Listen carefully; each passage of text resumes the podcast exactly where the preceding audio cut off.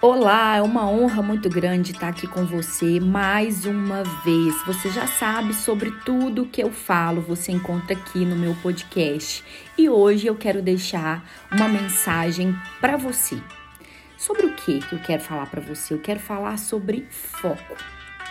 Não dá para a gente poder focar naquilo que é bom e naquilo que é ruim ao mesmo tempo naquilo que a gente tem como uma habilidade, como uma característica, como uma qualidade positiva e naquilo que a gente não sabe fazer. Ou você foca naquilo que é bom, ou você foca naquilo que você é melhor, ou você foca no que você não sabe. Por que, que eu tô falando sobre isso hoje? Porque aí na reta final do ano, talvez você tá me ouvindo na reta final do mês, na reta final do seu dia, você precisa ter uma nova mentalidade sobre aquilo que você precisa colocar em ordem na sua vida. Você gasta uma alergia muito grande dispersando a sua atenção com aquilo que você não gosta, com aquilo que você não sabe, com aquilo que está dando errado, com aquilo que você não tem conseguido desenvolver e evoluir. Quando você celebra a gratidão na sua vida, quando você foca naquilo que é bom, isso se potencializa, isso se torna uma cultura, isso se torna algo abundante na sua vida. Hoje eu quero incentivar você a não dividir a sua atenção, a não dispersar a, a sua energia com aquilo que você não sabe, com aquilo que você não é bom, com aquilo que deu errado. Foque naquilo que você anseia, naquilo que você deseja realizar, naquilo que você pode aprender, nas suas melhores habilidades, naquilo que você tem como uma virtude na sua vida.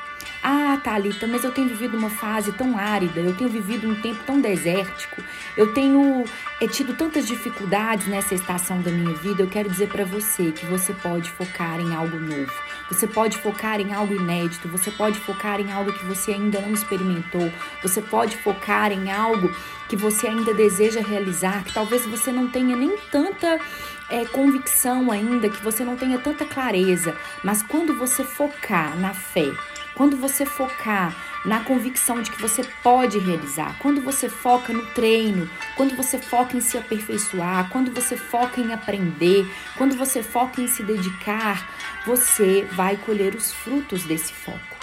Não divida a sua atenção. Foque naquilo que você pode realizar. Foque naquilo que você anseia viver.